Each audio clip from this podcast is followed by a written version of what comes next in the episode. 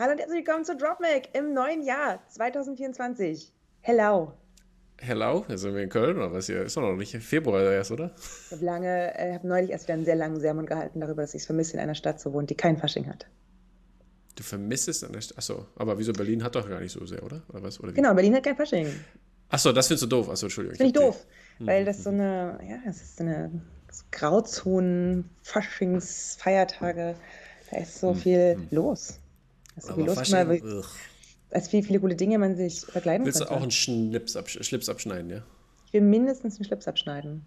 Hm. Ich möchte gerne jedes einzelne Kostüm aus unserem Hauptfilm anhaben auf euren Hauptfilm anhaben. Ich, ja, das verstehe ich natürlich. aber ja, äh, wir sind äh, Tom und Julia, haben einen wundervollen Podcast und reden über Filme heute. Und zwar unsere Filmreview äh, besteht aus All of Us Strangers, der äh, Andrew High-Film, äh, der gerade, ich glaube, ist der schon draußen bei uns, ja, ne?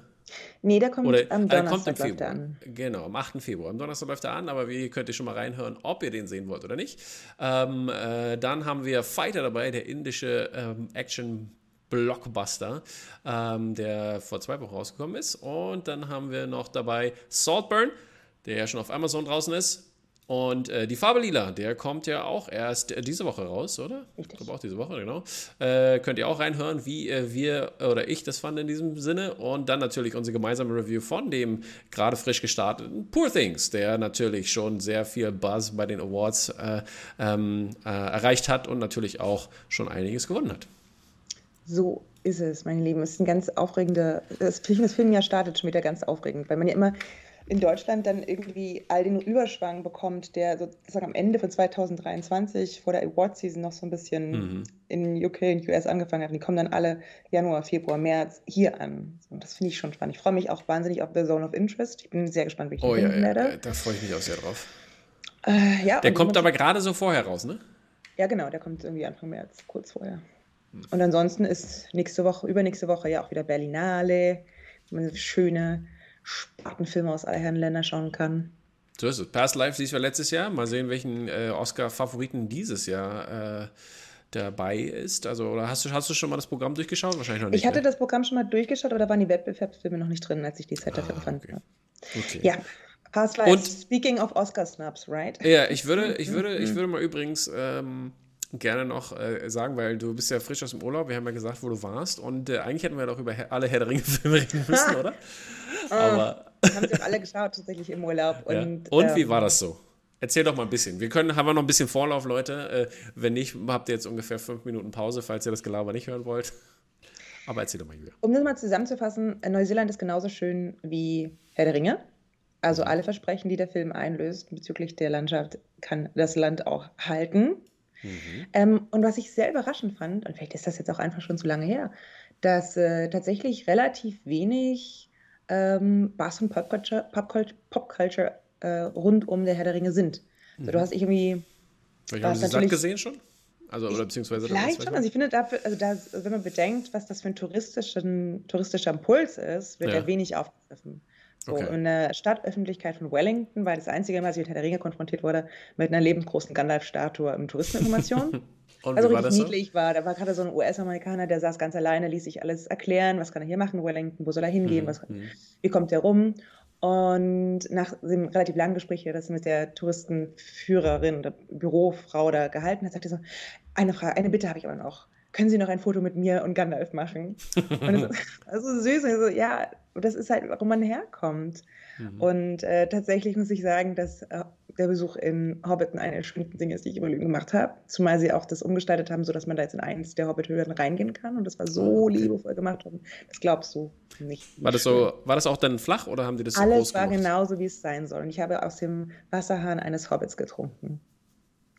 Ja, und ich bin nicht nice. kleiner geworden. Kein Alice Wunderland-Effekt.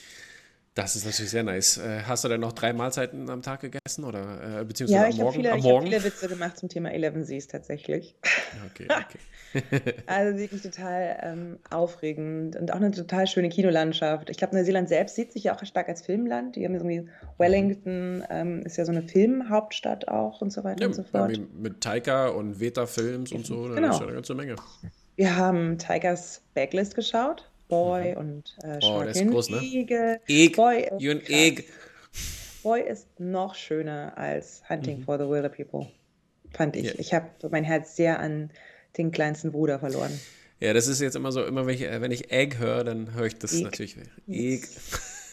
Also das war sehr, sehr, sehr zauberhaft. Und dann haben wir auch mal so geschaut wie den Maori-Filmklassiker ähm, We Were Born Warriors. Mhm, da, ist das, das nicht mit hier? Genau, mit mhm. dem Mandalorian. Genau, genau, genau. Und das ist so ein, also der ist halt, der hat diese rohe Wucht, die man in so ähm, Gesellschaftsdramen der frühen 90er reingepackt hat, so ganz ungefiltert äh, die krasseste Art und Weise auf eine Gruppe der Gesellschaft zu schauen.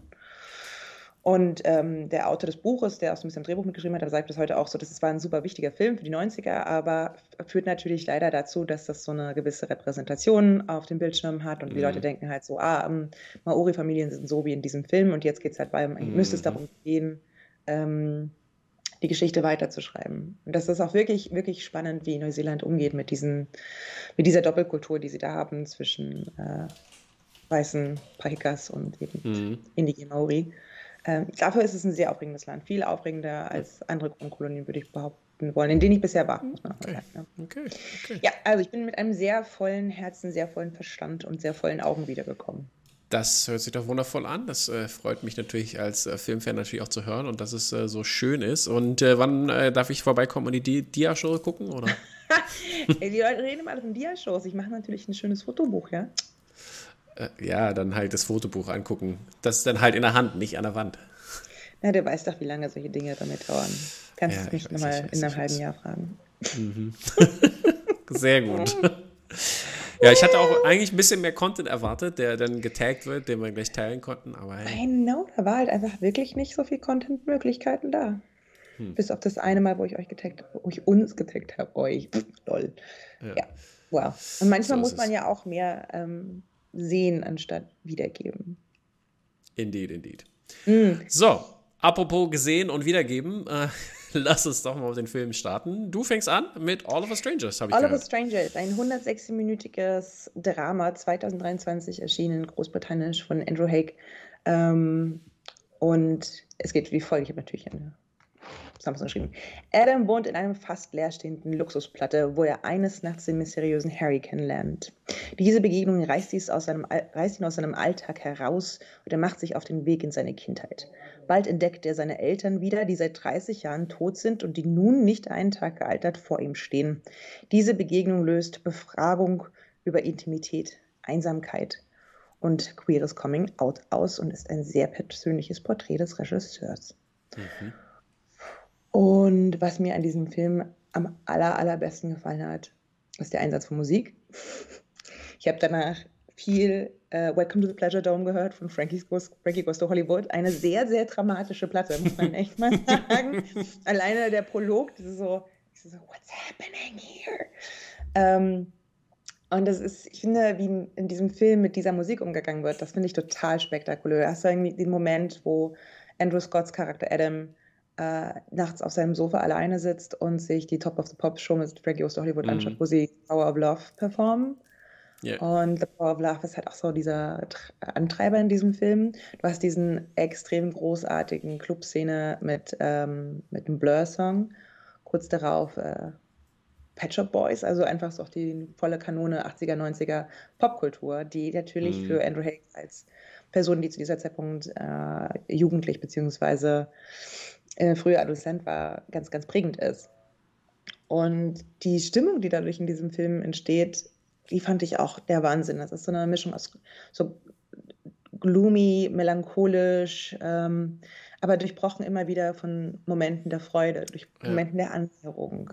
Das war so ein bisschen, ich muss auch sagen, ich, ich habe ihn auch gesehen und äh, ich, das war immer so eine, so eine Grund-Spooky, so ein Spooky-Vibe, weißt du, was ich meine? Ja, und das trifft es auch ganz gut für das, was passiert halt. Ne? Genau, es ist halt eine ähm, Gespenstergeschichte. Das wird einem ja relativ schnell klar, weil die Eltern sind ja tot so, und er begegnet ihn wieder. Das ist, und diese Befragung, ähm, und das ist so ein bisschen das, was mir an dem Film nicht gut gefallen hat. Dass ich fand, dass diese Begegnung mit den Eltern, das war mir zu wenig. Da ist wenig passiert, finde ich. Da ging es ja wirklich nur mhm. um das Coming Out. Ähm, und sonst wenig Naja, so ein bisschen. Ich fand, ich fand, ich fand da nicht nur das, also, also ich fand auch mehr diese ähm, Grief und äh, diese, diese Loneliness, die, die auch als Kind ja. schon da war, durch, durch seine äh, sexuelle Orientierung, ist natürlich da auch äh, gut verarbeitet worden, fand ich jedenfalls. Also da fand ich, das war schon okay.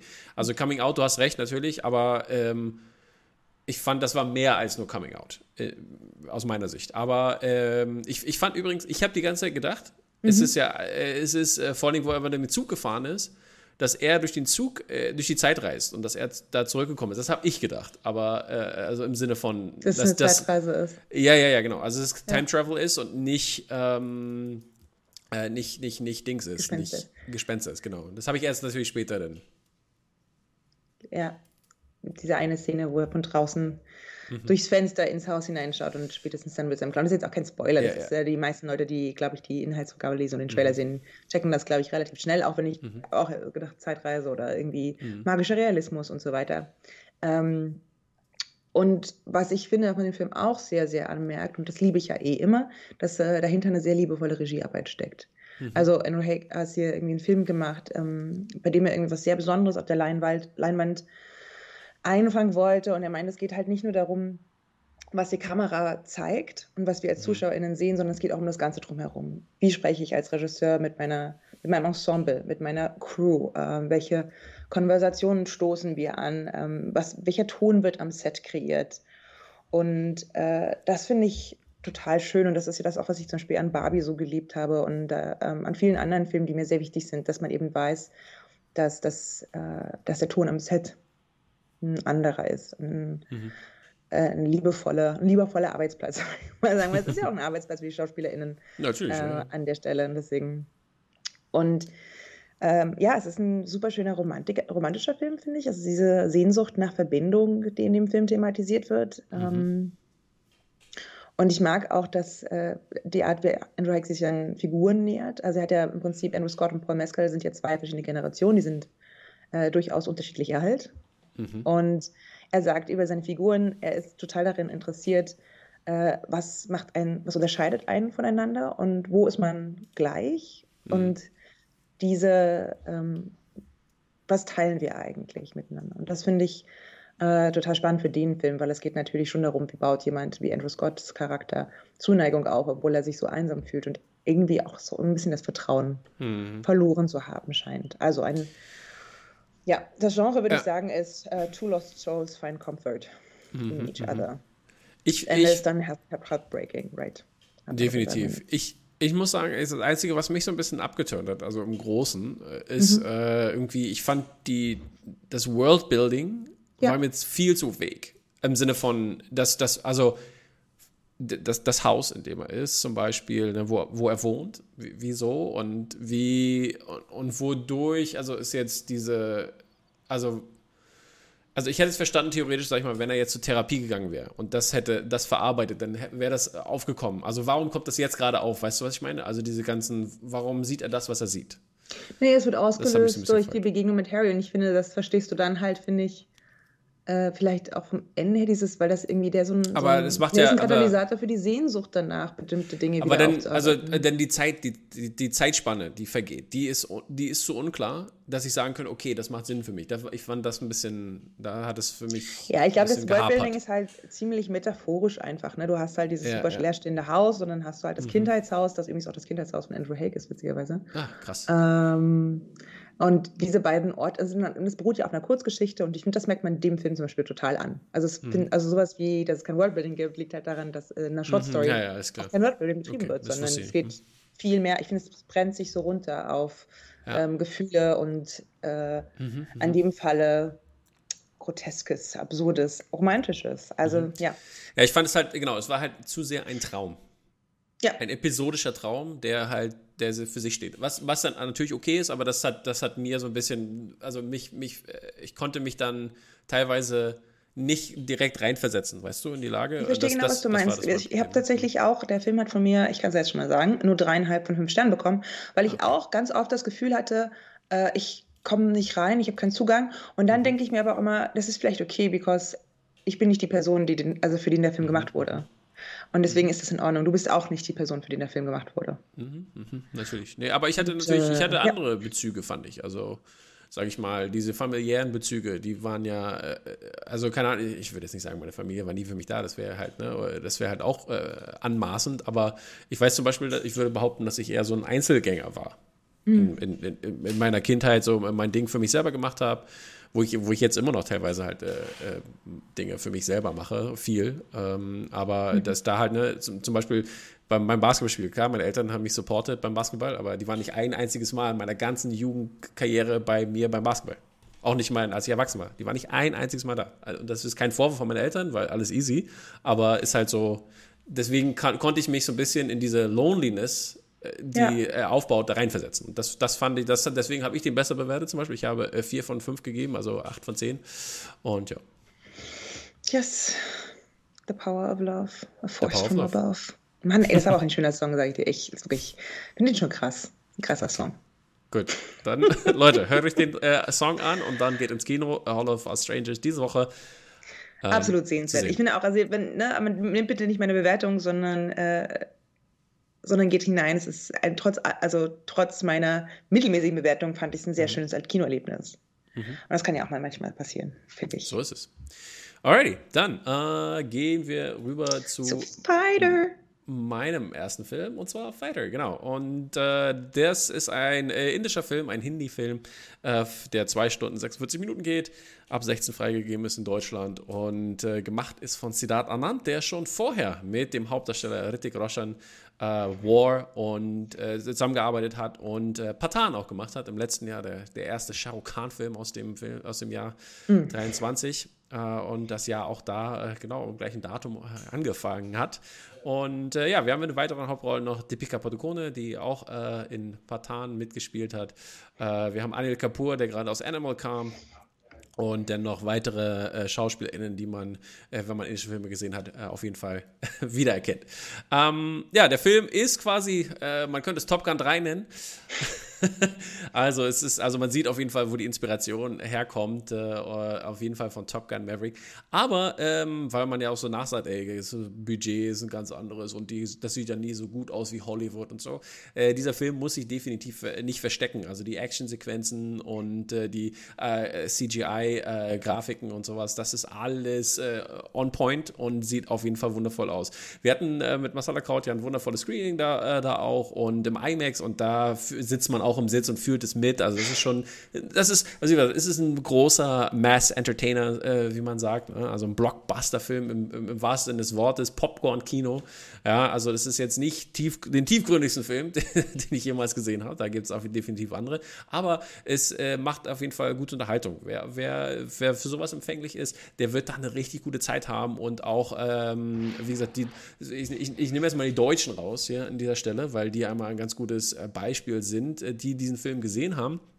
Äh, im IMAX auch, die meinten auch alle, äh, äh, die haben äh, viereinhalb, fünf Sterne gegeben und fanden besser als Top Gun 2.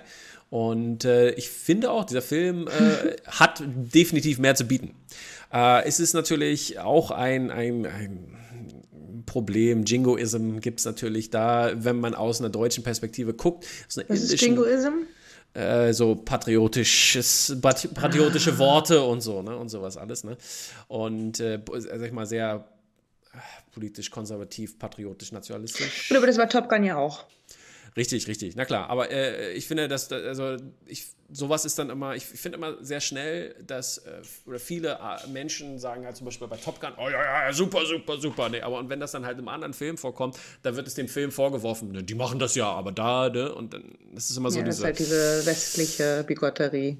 Richtig, alles, was genau. der Westen macht, ist immer gut und alles, was ich, alle anderen machen, immer schlecht. Wie gesagt, ich fand es auch, äh, wenn man den Trailer äh, gesehen hat, auch, da gibt es halt auch eine Szene, da äh, haut der äh, Hauptdarsteller dem einen äh, äh, mit der Faust ins Gesicht und sagt halt, äh, Kaschmir gehört, äh, gehört uns, so nach dem Motto. Ne? Und das ist natürlich, da dachte ich, oh shit, dieser Film geht, der rutscht total ab äh, in eine sehr anti-Pakistan-Riege, mhm. was er zum Glück nicht macht. Ich war heilfroh, dass das nicht passiert ist ähm, weil der Film äh, hat sich mehr auf äh, das äh, darauf konzentriert, dass es äh, um Terrorismus geht, weil der basiert natürlich auch auf echten Begebenheiten Äh, loosely natürlich, ne? Da gab es einen äh, Pal Pal Palawa, Palawan oder sowas äh, hieß das. Da äh, wurde da ein 40, 40 indische äh, Poli Polizeibeamte, Militärpolizeibeamte äh, wurden da getötet durch eine Explosion. Und ähm, ja, das, das ist in echt auch passiert. Und dann gab es da einen quasi Angriff auf äh, ein im äh, Pakistan kontrollierten Kaschmir auf eine Terror, auf ein Terrorlager sozusagen. Ne? Mhm. Ähm, und das ist natürlich, äh, was hier aufgegriffen wird auch. Und das ist ein Kampf gegen den Terrorismus, gegen mhm. Indien und das steht da auch eher im Vordergrund als, äh, ich meine, Pakistan spielt auch eine gewisse Rolle, aber eher eine untergeordnete. Und ähm, das, deswegen hat der Film dann, fand ich, noch eine ganz gute Wendung gekriegt. Aber äh, wie gesagt, er sieht unglaublich gut aus. Äh, schöne Flugszenen, äh, die äh, teilweise manche ganz in CGI gedreht wurden. Jetzt nicht, nicht, so, nicht so toll wie Top Gun, wo wirklich ein, äh, sag ich mal, am Flugzeug die Kameras angebaut wurden und so, aber das steht dem Ganzen nichts nach. Und ich meine, wenn man im Cockpit dann sitzt und, äh, sag ich mal jetzt auch, äh, den, den Rittig Roshan, der ja super hübsche grüne Augen hat und dann siehst du nur die Augen und so, das ist dann natürlich schon, äh, schon sehr, sehr cool anzusehen. Und dann gibt es natürlich so ein bisschen Sideplot noch, ähm, äh, weil die Pika Podokone, die spielt eine, eine, eine Hubschrauberpilotin. Und äh, da gibt es dann äh, mit, äh, der, äh, mit der der Verlobten, glaube ich, war so der Frau schon, äh, von Hrithik Roshan, die ist nämlich auch Pilotin gewesen und verstorben. Und äh, ja, und da kommen dann natürlich Parallelen und äh, noch ein paar andere Sachen, die ich jetzt nicht verraten will. Äh, aber äh, es ist sehr, sehr interessant, sowas zu gucken, dieser Blockbuster. Und ich finde, der hat auch äh, es verdient, diesen Film zu gucken. Der wird auf Netflix kommen, glaube ich, wahrscheinlich mhm. in den nächsten 20 Tagen oder so. Ähm, aber war ein volles Erlebnis im Kino. Und das ist, äh, finde ich, auch wieder ein Film, den sollte man im Kino sehen. Wir hatten auch eine super Stimmung im Saal und die Leute haben ge, ge, gepfiffen, gejubelt. Auch selbst, selbst, das ist ja, das ist ja auch mal das Schöne. Ne? Die, die jubeln ja sogar auch. Äh, auch, ne, äh, wenn, wenn Frauen kommen. Und das war ja auch sehr cool, weil als die Pika Padukone ihren Entrance hatte, die Leute haben gejubelt und gejohlt und das kann man natürlich auch auf Masala Crowd in unserem Video sehen, da haben wir die kurze Sequenz, wo sie gerade reinkommt und äh, da hört man die Leute pfeifen und jubeln. Und äh, das ist schon, äh, macht schon was her. Das ist schon echt cool. Ähm, auf jeden Fall sehr, ähm, sehr, sehr unterhaltsam. Sehr, sehr unterhaltsamer Film. Äh, ich, du könntest, glaube ich, damit nichts anfangen, muss ich, muss ich gleich schon mal sagen, aber ähm, ich glaube, ähm, im Kino wäre es anders gewesen. Ich glaube, du hättest dich zumindest, sag ich mal, positiv mitreißen lassen von dieser mm. Stimmung. Mm. Aber ich verstehe trotzdem, warum du den Film nicht gut finden würdest. Aber das ist natürlich wieder, äh, natürlich äh, ganz, ist ja natürlich abhängig von deinem Filmgeschmack und so weiter und so fort. Aber ich glaube, andere Absolut. Leute, die auf, auf Action stehen, sollten äh, die Chance nutzen. Es er läuft noch in ein paar Kinos, es ist die dritte Woche, glaube ich, jetzt. Ähm, also wer die Chance hat, guckt doch rein. Es lohnt sich definitiv. Und äh, ja, ich gebe dem Ganzen auch, äh, ich habe den auch vier, viereinhalb von fünf Sternen gegeben. Nicht, weil es der krasseste Film der Welt ist, aber äh, da ist, glaube ich, spielt eine ganze Menge diese, diese Stimmung und dieser Vibe mit. Und ähm, es hat alles funktioniert. Es war ein simpler Film am Ende des Tages, ne? aber äh, er war sehr gut inszeniert und hat definitiv sehr viel Spaß gebracht. Und das ist schon sehr viel wert, finde ich. Den Film meinen nächsten Film ich auch super gerne im Kino gesehen. Ich hätte das wahnsinnig gerne als so kollektives Erlebnis äh, erlebt. Mhm. Ähm, wie ich vorhin zu Tom sagte, the most awkward I felt since Tony Erdmann in einem Film. Und zwar ist die Rede von Son Saltburn, dem kontroversen mhm. neuen zweiten Film von Emerald Fennell. Ihr wisst es, Promising of Young Women ist ja einer ähm, meiner liebsten Filme der letzten Jahre. Damals auch mhm. den Drehbuch, äh, Drehbuchpreis gewonnen der Film geht 131 Minuten, ist eben auch aus dem letzten Jahr. Und ähm, das Ganze geht um Oliver Quick, der ein Außenseiter ist, gespielt wird von Barry Keoghan. Und äh, sein Außenseitertum zeigt sich, er ist halt in Oxford auf einem Stipendium. Er kommt aus einer bedeutungslosen Familie. Er ist eigentlich ein junger Mann ohne Eigenschaften. Und plötzlich begegnet er Felix und Felix ist sein genaues Gegenteil. Er ist charmant, er ist aristokratisch, er ist sexy und er lädt ihn ein, die Sommerferien mit seiner Familie auf deren Anwesen Saltburn zu verbringen und ein unvergesslicher Sommer beginnt. Und OMG ist der Film trippy, sag ich euch. Ihr werdet, ist er trippy? also reden wir von Drogen? Super trippy. Ja, in einem Sinne von, dass du das denkst, so, das kann doch gar nicht sein. Also, dass du das Gefühl hast, dass sich die Realität so ein bisschen verschiebt, auch im Laufe mhm. des Films. Mhm. Ähm, ich mache mal eine spoilerfreie Variante. Mhm, mach mal. Ähm, und verbeuge mich aber gleich am Anfang schon mal vom Einfallsreichtum von Emerald Fennell. Ich finde das total Wahnsinn, äh, was die für Drehbücher schreibt. Und das ist der Film ist jetzt meines Erachtens nicht unbedingt rund. Ich habe relativ viele strukturkritische Fragen an den Film gehabt. ähm, Oder ist das die Trippiness? Naja, nee, ich glaube, an manchen Stellen ging der okay. sich wirklich nicht aus. Aber okay, okay. Ähm, die, die Schichten der Hauptfigur, alle, weil das ist so spannend, der ist irgendwie emotional, sozial, intellektuell, da ist so viel to mhm. unpack, so wie halt bei so einer Zwiebel und je weiter du runterkommst, fängst du an zu stinken.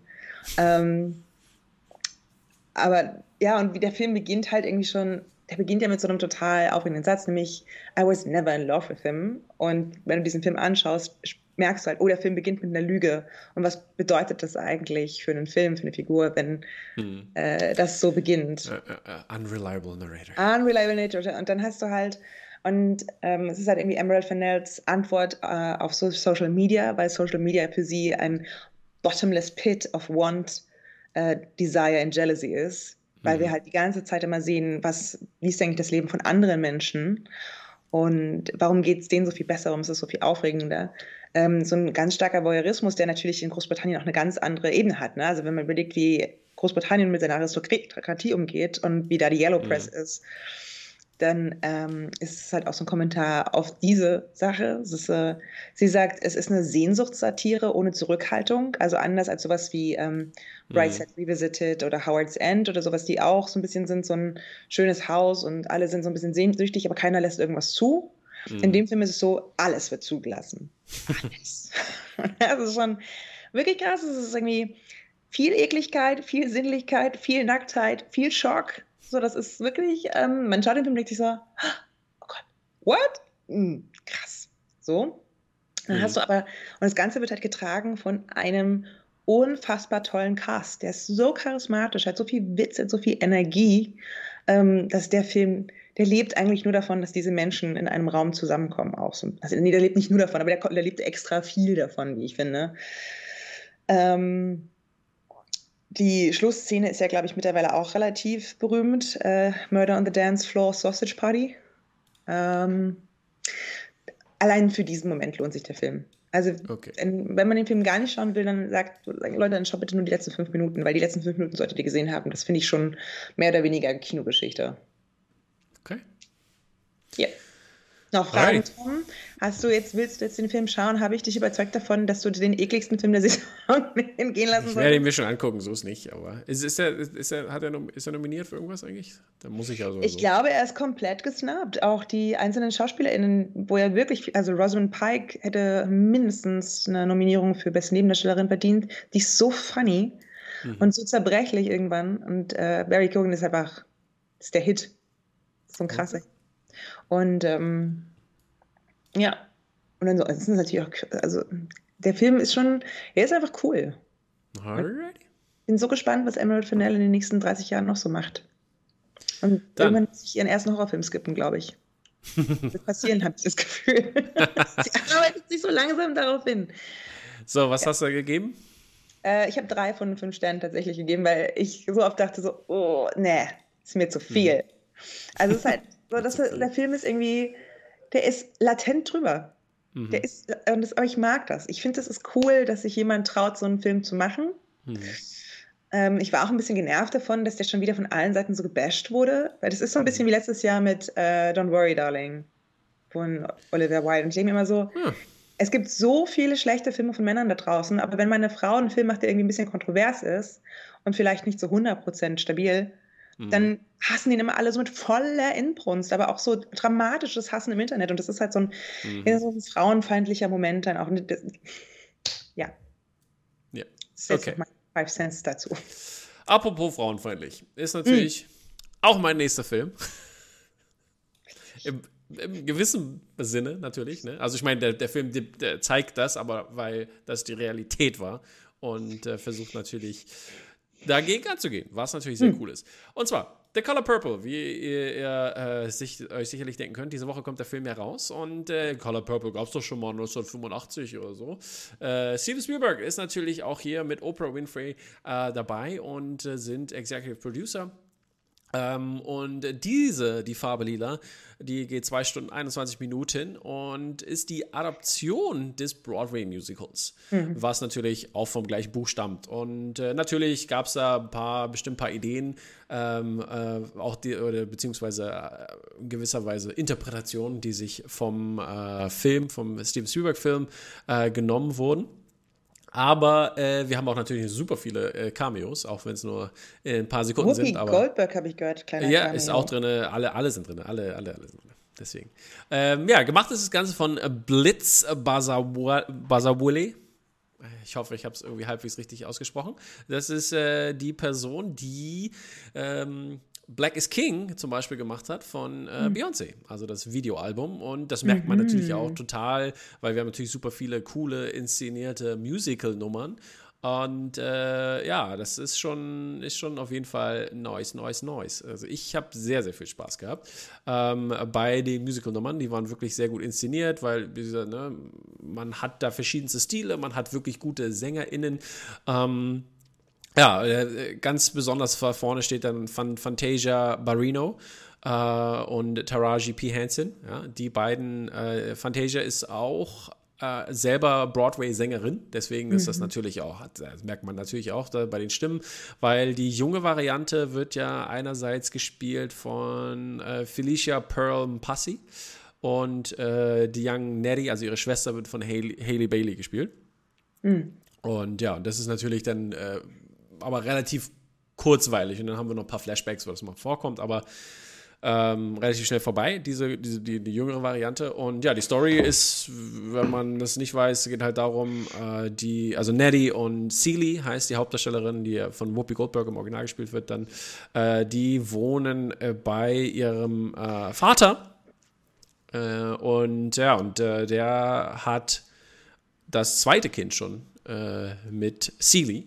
Und äh, ja, und der gibt die Kinder natürlich immer weg. Und äh, dann wird sie auch noch gleich verheiratet mit Mister, der von äh, Coleman Domingo gespielt wird, der auch ja super. Der, der, der Coleman Domingo muss ich sagen, ne? Der, also der spielt ja hier ein richtiges ich nenne es jetzt mal wirklich Arschloch in dem Sinne. Ne? Mhm. Äh, und äh, aber ich finde, der schafft es immer doch irgendwie so eine gewisse, den Charme, den er mitbringt, macht es doch ein nettes Arschloch.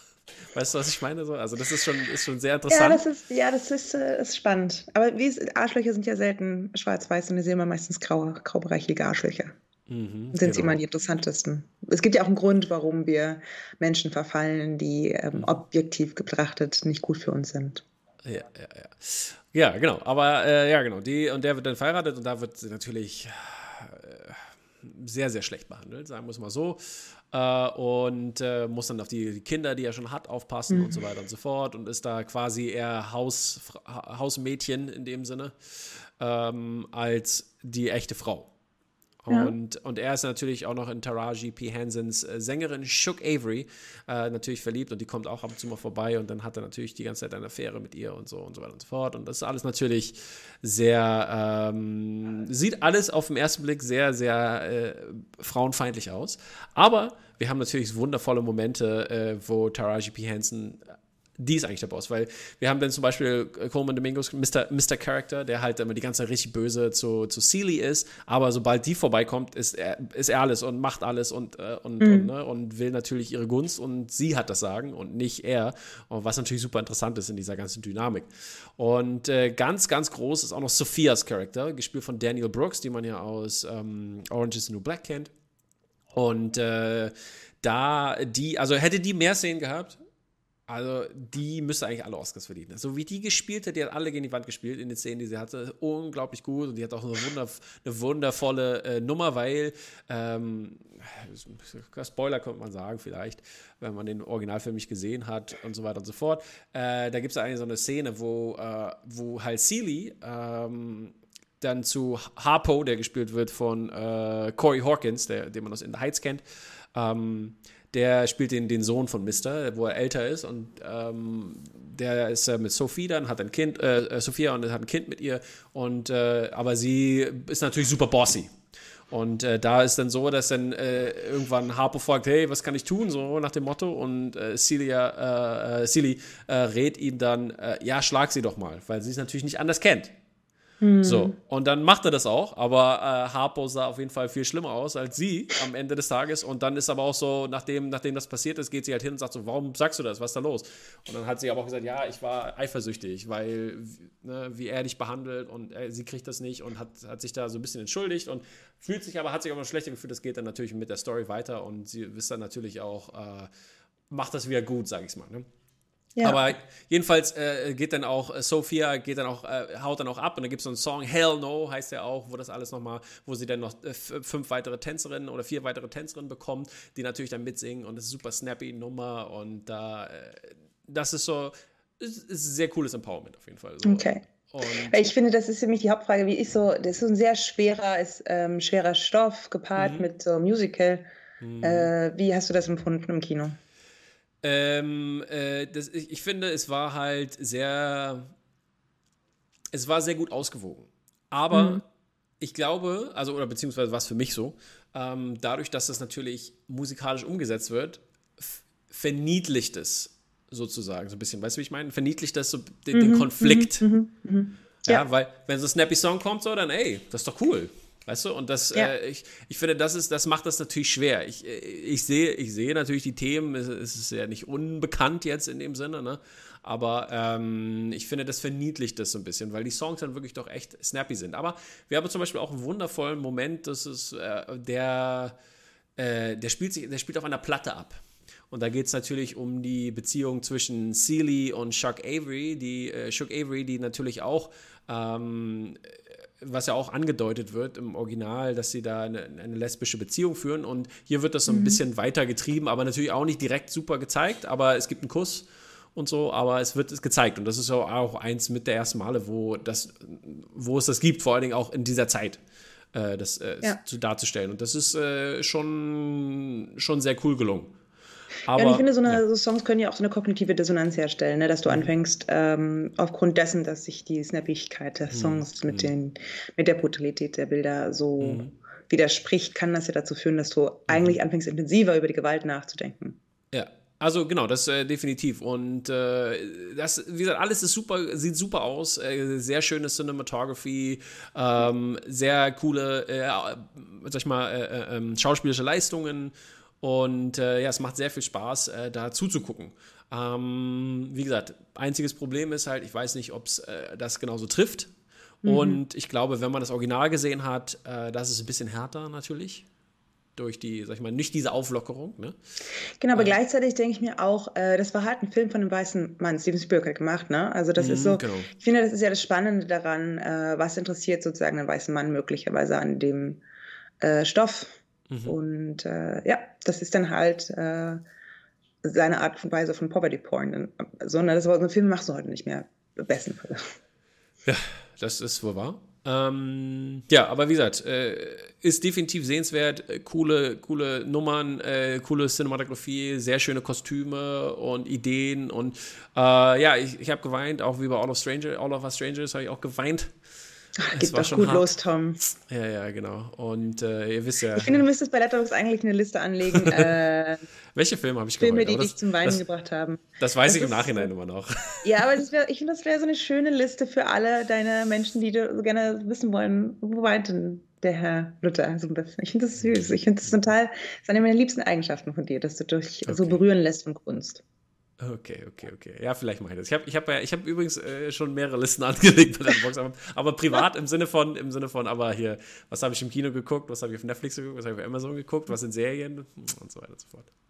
Damit ich natürlich auch super statistisch vorbereitet bin. Wunderbar. Und ich habe übrigens, nochmal kleine Empfehlung an die Leute draußen, TV Time, ja, falls ihr eure Serien-Habits tracken wollt. Äh, ich habe, ich äh, muss schon sagen, ich habe 50, 50 Folgen sind schon drin dieses Jahr. Plus, plus 38, 39 Filme oder wie viel ich schon habe jetzt. Okay. Ja. Dude, denk daran, du hast nur dieses eine Leben. Ja, genau. Und ich mache das, was ich liebe. Fernsehen. Richtig, richtig. Ja, irgendwann demnächst müsste doch bei Letterboxd auch die äh, Serien Ja, ja, so, soll ja dieses Jahr kommen, genau. Na, also insofern, geduldet euch da noch ein bisschen. Ja. Aber ich, genau, ich wollte dieses Jahr halt äh, anfangen, dass ich auf jeden Fall drin bin, dass ich dann nachtracken kann. Love it. Äh, Bewertung? Bewertung? Äh, achso, ich habe dreieinhalb für vier gegeben. Äh, Entschuldigung, von fünf, von fünf. Also mhm. sieben, äh, sieben, siebeneinhalb in dem Dreh. Das ist so witzig. Es sind irgendwie äh, zwei Filme, die uns total gut gefallen haben. All of Strangers und Super Lila, aber mhm. irgendwie knacken sie plötzlich nicht mehr so die vier Sterne. Bei mir war vier Sterne All of Strangers. Ja, gut. ähm, so, Poor Things von Yorgos Lantimos. 141 Boom. Minuten, auch letztes Jahr. Äh, Demolition Barbie. Was soll ich dazu sagen, wenn Barbie nicht bester Film äh, gewinnt, dann gibt es doch bitte wenigstens Poor Things. Wäre so mein Wunsch. Es geht ich um. Nicht. Ich weiß, ich glaube es auch nicht. Ich habe das, das Gefühl, ich muss die Oscars dieses Jahr extrem äh, ausblenden, mhm. damit ich nicht unglücklich werde. Äh, es geht um eine moderne Frankenstein-Geschichte und zwar God Win Something, gespielt von Willem Dafoe. God, äh, erweckt God. eine junge Leiche äh, wieder zum Leben. Wir machen schon auch die volle Dröhnung-Spoiler. Also habt ihr Poor Things noch nicht gesehen, dann äh, schaut ihr euch an und steigt bitte hier wieder ein. Kann, ich kann ich nicht über alles reden. Ähm, und pflanzt in diese junge Frau das Gehirn ihres eigenen ungeborenen Babys ein. Ja. Ja, und äh, wir verfolgen im Prinzip diese junge Frau Bella Baxter von äh, der absoluten Kindheit bis zur eigenen Adoleszenz. Dabei erlebt sie die irrwitzigsten, crazigsten Abenteuer mhm. und jede Menge Furious Jumping. Ja, Furious Jumping. Furious Jumping. Ich muss so achten. Ich finde das so eine brillante Beschreibung davon, wie Sex sein kann. Mhm. Ich fand, ich muss ja sagen, also äh, Schieß los. Mir hat sehr, sehr gut gefallen, Emma Stone. also, was sie, was sie, also, was sie, was sie gemacht hat, natürlich mit dem Charakter. Ich fand, äh, ne, von, die kann nicht drei Wörter aneinander rein, bis hin mhm. zu äh, äh, super eloquenten Sachen. Und mhm. auch, wie das, ähm, wie sie auch über diese äh, The Fury, Furious Jumping hinweggekommen ist. Das fand ich auch sehr, sehr ja. interessant, weil das ist es irgendwie, keine Ahnung, ja, unsere Gesellschaft ist sexualisiert, definitiv. Und äh, ich finde aber, äh, das dahin zu, sag ich mal, Wissen und Philosophie zu gehen, fand ich dann, das, das hat mich natürlich, fand ich richtig gut, weil äh, das ist, liegt mir auch am Herzen im Sinne von, nicht, dass ich keinen Sex haben möchte oder sowas, aber, aber hey. Brainy ist nicht sexy. Ever since ja, es war schon immer so, war schon immer so. Bei mir. Aber gut. Äh, ja, jedenfalls äh, fand ich das natürlich super gelungen. Also, was sie, was sie da gemacht hat, ich fand auch, ähm, Mark Ruffalo war halt super unterhaltsam. Oh, Mark Ruffalo war so lustig. Vor allem ja, mit so kleinen äh, Momenten. Ja. Ich, Im Trailer gibt es diesen einen Moment, wo er so zur Seite guckt und es ist ja. so witzig. Ich finde, er ist so, der, so einen körperlichen Humor, aber im Prinzip ja, ne, Emma Stone ja auch, das funktioniert so hervorragend zwischen den beiden. Mhm. Das war, ich finde auch, also, es, äh, super unterhaltsam ähm, was das äh, anbelangt. Ich wusste, ich wusste, also ich weiß nicht, äh, wie viel du vorher wusstest, als du reingegangen bist, aber äh, ich fand, das war ja auch so ein bisschen, äh, ähm, also da, da, diese, diese Beziehung, wie lange die auch, sag ich mal, in dem gesamten ja. Film äh, über zusammen waren. Ich dachte, das wäre einfach nur so ein Thing, so, weißt du? Und ja. ich dachte, da wäre halt, oder Rami Youssefs Charakter, Max McCandles, äh, viel wichtiger drin, ne? Ja. Äh, ja, ich finde auch, also Emma Stones Performance ist der Wahnsinn. Diese Tanzszene zum Beispiel auf dem Schiff, mhm. die ist schon wirklich außergewöhnlich großartig. Äh, ich finde das so oft, ich eine liebsten Sachen ist wirklich die, ihre Dialoge, ihre, was sie so sagt. Ich finde, mhm. fast alles ist irgendwie, ähm, könnte ich auch ein T-Shirt gedruckt haben wollen. Zum Beispiel, uh, I have to go over and punch the baby in the face. Mhm. Wenn, wie oft denke ich in einem Restaurant genau diesen Satz? ja, auf jeden Fall. Da gab es einige richtig gute Sachen. Und ich finde zusätzlich dazu, dass der Film halt sehr gut geschrieben ist, kommt halt, der Film ist so crafty. Also ähm, da, ist, steckt so viel Liebe im Detail, der ist so ein durchgedachter Themenpark. Also sie sind ja quasi alle Sets wurden physisch gebaut und waren komplett begehbar für die mhm. SchauspielerInnen. Ähm, es wurde ja, man sah das auch, ich finde, das sah es auch, ne? aber das war auch dieser Stil einfach, der genau. auch da war. Ne? Ja, das war sehr cool. Und ich finde aber auch, wie viel die mit Textur gearbeitet haben. Zum Beispiel äh, in Willem Dafoe's Haus ist alles ja. so angelegt, dass es irgendwelche körperlichen Referenzpunkte hat. Zum Beispiel, wie sieht die Lunge von innen aus oder äh, mhm. welche Struktur hat ein Gehirn oder ähm, wenn man ganz nah an einen Muskel ranzoomen würde, welche Farben ergeben sich daraus? Und diese Dinge mhm. werden dann verwendet, um zum Beispiel Vorhänge oder Teppiche oder Betten oder Kissen mhm. zu machen. Und ich das finde ich schon total cool. Ich fand auch ihre Outfits waren immer so richtig wild. Aber es ist auch zum Beispiel, sie, also die ähm, Kostümbildnerin sagt auch zum Beispiel, sie hat ganz oft darüber nachgedacht, äh, klar, diese viktorianische Grundgerüst. Mhm, mhm und dann nimmt mhm. sie aber ähm, auch wieder so körperliche Sachen, zum Beispiel diese großen Ärmel, die wie eine aufgeblasene Lunge wirken sollen oder sowas. Also das finde ich schon total stark, dass Anatomie so ein Referenzpunkt mhm. ist. Ähm, das mochte ich richtig, richtig, richtig gerne und dadurch wird der Film halt so originell. Ja, ich fand, es war ja halt, es, es geht ja hier um der, der, sich selbst zu finden, Selbstentdeckung und beziehungsweise aber auch, sag ich mal, auf einer höheren Ebene, also allgemein, verallgemeinert, also Menschlichkeit entdecken. Und was ist, was bedeutet es, Mensch ja. zu sein? Und das war ja natürlich, äh, ist natürlich im Set und durch die Personen und ihre äh, Story ausgedrückt. Und das war unglaublich cool. Und ansonsten kann man ja viel darüber diskutieren, ähm, ob der Film feministisch ist. Ich finde mhm. mal ganz grob im Grundgerüst erstmal, Emma Stone ist nicht nur die Hauptdarstellerin, sondern ist auch Produzentin des Films gewesen, unter anderem um äh, eine Agenda über ihre Figur zu haben. Sie wollte einfach auf alle Teile des Films auch zugreifen können mhm. und ist deswegen äh, an so einer Position, die ja relativ wichtig für einen Film ist, mhm. ähm, hat die sich gesetzt. Und das, finde ich, ist ja schon erstmal mal feministisch per se, wenn Frauen nicht nur objektiviert werden, sondern auch sich selbst als Subjekt begreifen hinter der Kamera. Ja. Äh, und ansonsten, hm, ich diskutiere da gerade tatsächlich viel mit meinen Freundinnen drüber, die den Film schon gesehen mhm. haben. Äh, und wir sind alle so ein bisschen uneinig tatsächlich, weil klar geht es darüber, dass hier eine Frau sich die Kontrolle über den Körper zurückholt. Aber es ist natürlich auch ein Film, der aufgrund dessen, welche imaginäre Zeitschiene er einnimmt, sich erstmal wenig für die Frau an sich vorstellen kann. So, sie ist halt äh, entweder begehrtes Objekt dann ist sie irgendwie Hure und es dauert sozusagen relativ lange, ähm, bis sie das nicht mehr ist. Also ich finde, sie ist sehr oft ja Sex, also sexualisiertes Objekt. Und der Film kann sich ja, aber das finde ich aber vorstellen als Konflikt. Das, ja, da, ich verstehe, was du meinst, aber da, zum Beispiel, sag ich mal, bei der die Prostitution in dem Sinne, die ist ja quasi, ähm, also ich finde es halt, ja, es, es, ist schwer, es ist schwer, aber ich finde es genau, halt. Genau, so, wie kann sie Geld verdienen? Na, ganz einfach, indem sie Sex hat. Am einfachsten, ja, ne? Am einfachsten. Aber das ist ja, also kein Mann würde irgendwie nach Paris gehen und überlegen, wie kann er am einfachsten Geld machen? Durch Sex. Ja, weil Männer halt einfach nicht. Genau, und, das, und, da, und deswegen meine ich wieder, es sind Vorannahmen darüber, wie Männer und Frauen so sind. Aber so, ist, das, ist, ihre, ist, das, aber nicht, aber ist ja, das nicht ist verallgemeinert? Bellas Fertigkeit ist äh, Sex. Auf lange Wege. Also, ne? also es wird dann am Ende nimmt das als ein Turn, indem man ihr ein paar Bücher in die Hand. Ich finde, das ist ein Mittel zum Zweck. Weil guck mal, es ist ja nicht so, also ich finde, ich, ich würde es natürlich super schwer finden, wenn du sagst halt, ja, äh, sie, äh, sie ist, da, also sag ich mal, sie will das gar nicht, aber sie drückt sich ja auch selber darüber, äh, darüber aus und sie möchte das ja, das Gefühl haben. Genau, und das, und das ist sozusagen meine Kritik, ist vielleicht, dass Männer okay. immer annehmen, dass Frauen sich, äh, dass, äh, dass wir uns eigentlich auch unbedingt durch Sex ausdrücken wollen, dass Sex so, so, eine, so, eine, so eine Möglichkeit des Ausdrückens ist. Mhm. Ähm, aber, aber, die meisten, also die meisten Menschen, die ich kenne, drücken sich halt nicht über Sex aus, sondern die drücken mhm. sich aus über Vorlieben und über Hobbys, über Dinge, die sie wissen, über Dinge, die ihnen wichtig sind, Werte und so mhm. weiter. Aber ähm, es ist ja, ich meine, Selbstbefriedigung spielt ja auch eine Rolle dabei.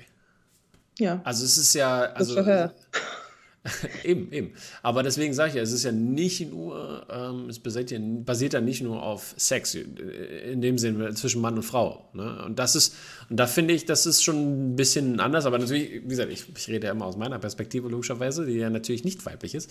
Ähm, aber ähm, ich, ich, fand es da aus der Männerperspektive schon eher, dass es da äh, feministischer war in dem Sinne.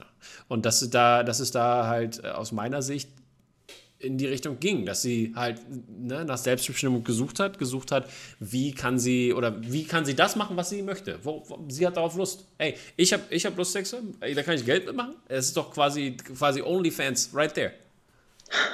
Also ist doch so, oder? Also ich meine. Hier, das erst Poor Things ist eigentlich ein OnlyFans-Zombie-Film. Ja. Only, only, uh, only Frankenstein. Äh, ja, also wie gesagt, ich, und ich glaube, dass der Film halt irgendwie beides ist. Der Film ist feministisch und nicht feministisch. So, das, ja, ich glaube auch, Jorgos Lanthimos wollte jetzt auch keinen feministischen Film machen. Das, ist, das hat ihn jetzt nicht so richtig interessiert. Den interessiert möglicherweise, wie kann das Individuum mit, im, im eigenen Körper ähm, Selbstbestimmung erlangen, weil das gleiche hast du ja quasi mit Willem Dafoes äh, Charakter auch, ne? über den ja. kann man ja auch sprechen. Der ist ja im Prinzip auch äh, nie Besitzer seines eigenen Körpers gewesen, sondern Willem Dafoes Körper gehörte seinem Vater. Und er hat damit gemacht, was er will. Und das ist ja auch ähm, an der Stelle super, super einschneidend für die Figur. Die Figur ergibt sich aus dieser Behandlung. Und wie wird sie jetzt wahrgenommen von anderen? Wie nimmt sie sich selbst wahr? Äh, wie ermächtigt mhm. sie sich? Äh, das ist ja auch spannend. Also deswegen ja. kann man das ein bisschen weiterführen. Es geht nicht nur um Bellas Charakter an der Stelle, der, die ja, genau, mit körperlich. Aber was natürlich dann auch interessant ist, ne, dass, ist, dass er, das ist ja Bella ist ja sein Kind in dem Sinne. Ja. ja. Und äh, dass das dann natürlich äh, alles das bekommt, was er nie konnte. Und das ist natürlich mhm. das, was es äh, interessant macht. Ne?